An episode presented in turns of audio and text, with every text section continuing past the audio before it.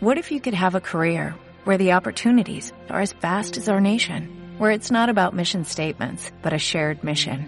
At U.S. Customs and Border Protection, we go beyond to protect more than borders, from ship to shore, air to ground, cities to local communities. CBP agents and officers are keeping people safe. Join U.S. Customs and Border Protection and go beyond for something far greater than yourself. Learn more at cbp.gov/careers.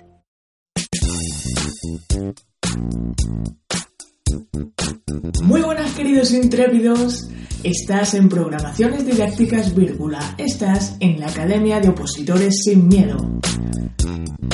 Y venimos al ritmo de funky, una música con mucho flow, precisamente porque en este bloque vas a aprender a desenvolverte con soltura en cualquier situación comunicativa.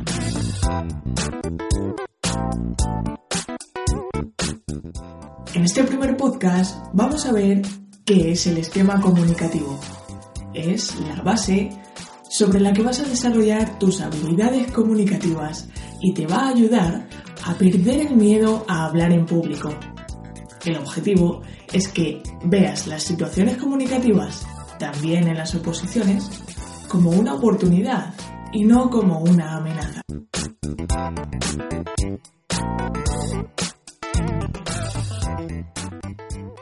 Seguro que has escuchado más de una vez que el ser humano es social por naturaleza. Piénsalo. ¿Has pasado algún día sin ningún contacto con otra persona? ¿Un intercambio de miradas? ¿Un saludo? ¿O una conversación distendida? Seguro que alguna vez has sentido la necesidad de sentarte con tus amigos frente a unas cañas y simplemente pasar el rato charlando y te has sentido mucho mejor. Nos sentimos mejor cuando le contamos a otros nuestros problemas o nuestras inquietudes. Nos agrada también escuchar al otro, conocer sus preocupaciones y ayudarles con nuestros consejos. O ver la sonrisa de un conocido que te cruzas por la calle. Incluso en silencio, miradas que lo dicen todo. Imagina tu vida sin todo eso. Imposible, ¿verdad? ¿Qué tal si profundizamos un poco más en el conocimiento de la comunicación para llegar a dominarla y así también poder transmitir mejor nuestras ideas? La comunicación se basa en el intercambio de mensajes. Existe un emisor que envía el mensaje y un receptor que lo recibe. Para que emisor y receptor se entiendan, necesitan un código común un lenguaje.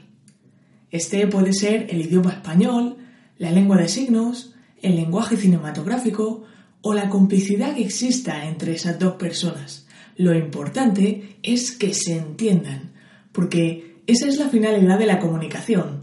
Así que nunca caigas en el tópico del yo me entiendo. No, claro que tú te entiendes, pero si hablas es para que te entiendan los demás. Bueno, recapitulemos. Tenemos un emisor que lanza un mensaje y llega a un receptor. En esa comunicación existe un código compartido que permite a ambos entenderse. Muy bien, ahora el mensaje viaja por un canal, que puede ser las ondas de radio o el aire por el que se mueven las vibraciones sonoras de nuestra voz. Envolviendo a todo ese proceso está el contexto, nuestra cultura, que nos aporta el lenguaje, unas costumbres, unas normas, una historia, unas referencias que todos compartimos.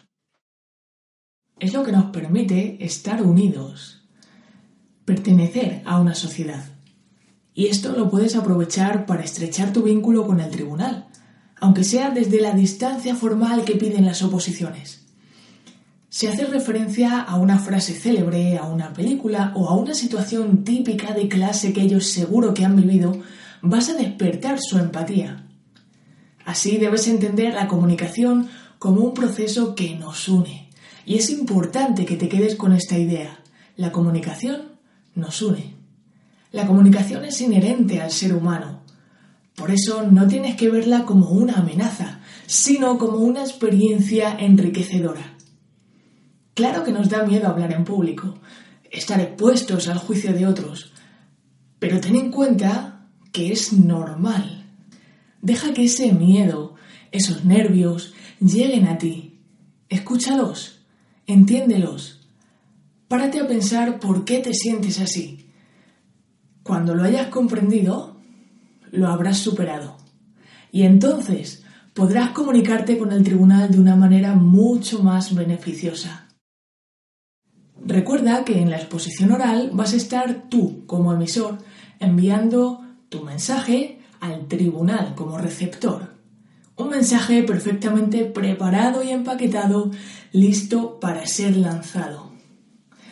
Lo vas a hacer con un código compartido, a través de un canal que es tu voz por el aire y en un contexto determinado, un aula, en unas oposiciones, en tu comunidad autónoma, dentro de la sociedad española. No hay lobos, no hay tarántulas, no hay hachas voladoras que te vayan a cortar la cabeza, no hay ninguna amenaza. Con lo cual, no hay nada que temer. Así que vas a entrar al aula, con seguridad, y vas a convencer al tribunal de que eres un buen comunicador, que eres un buen profe y que mereces esa plaza.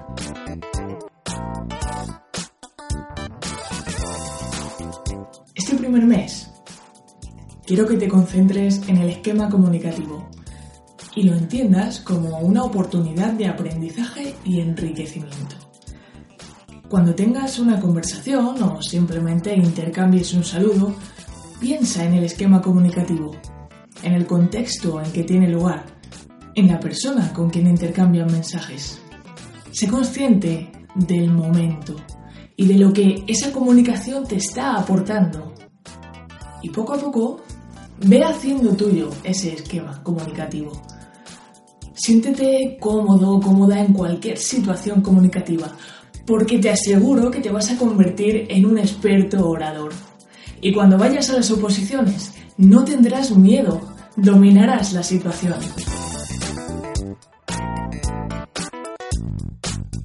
Para completar este capítulo, te invito a que mires un poco más abajo de este podcast el esquema comunicativo que te dejo de forma gráfica. Puedes consultarlo aquí todas las veces que quieras, puedes copiártelo en un papel o en tu cuaderno o grabarlo en la mente en forma de imagen. Lo importante es que te quedes con la idea y asumas ese esquema y aprendas de él. Nos vemos en el siguiente podcast. Chao.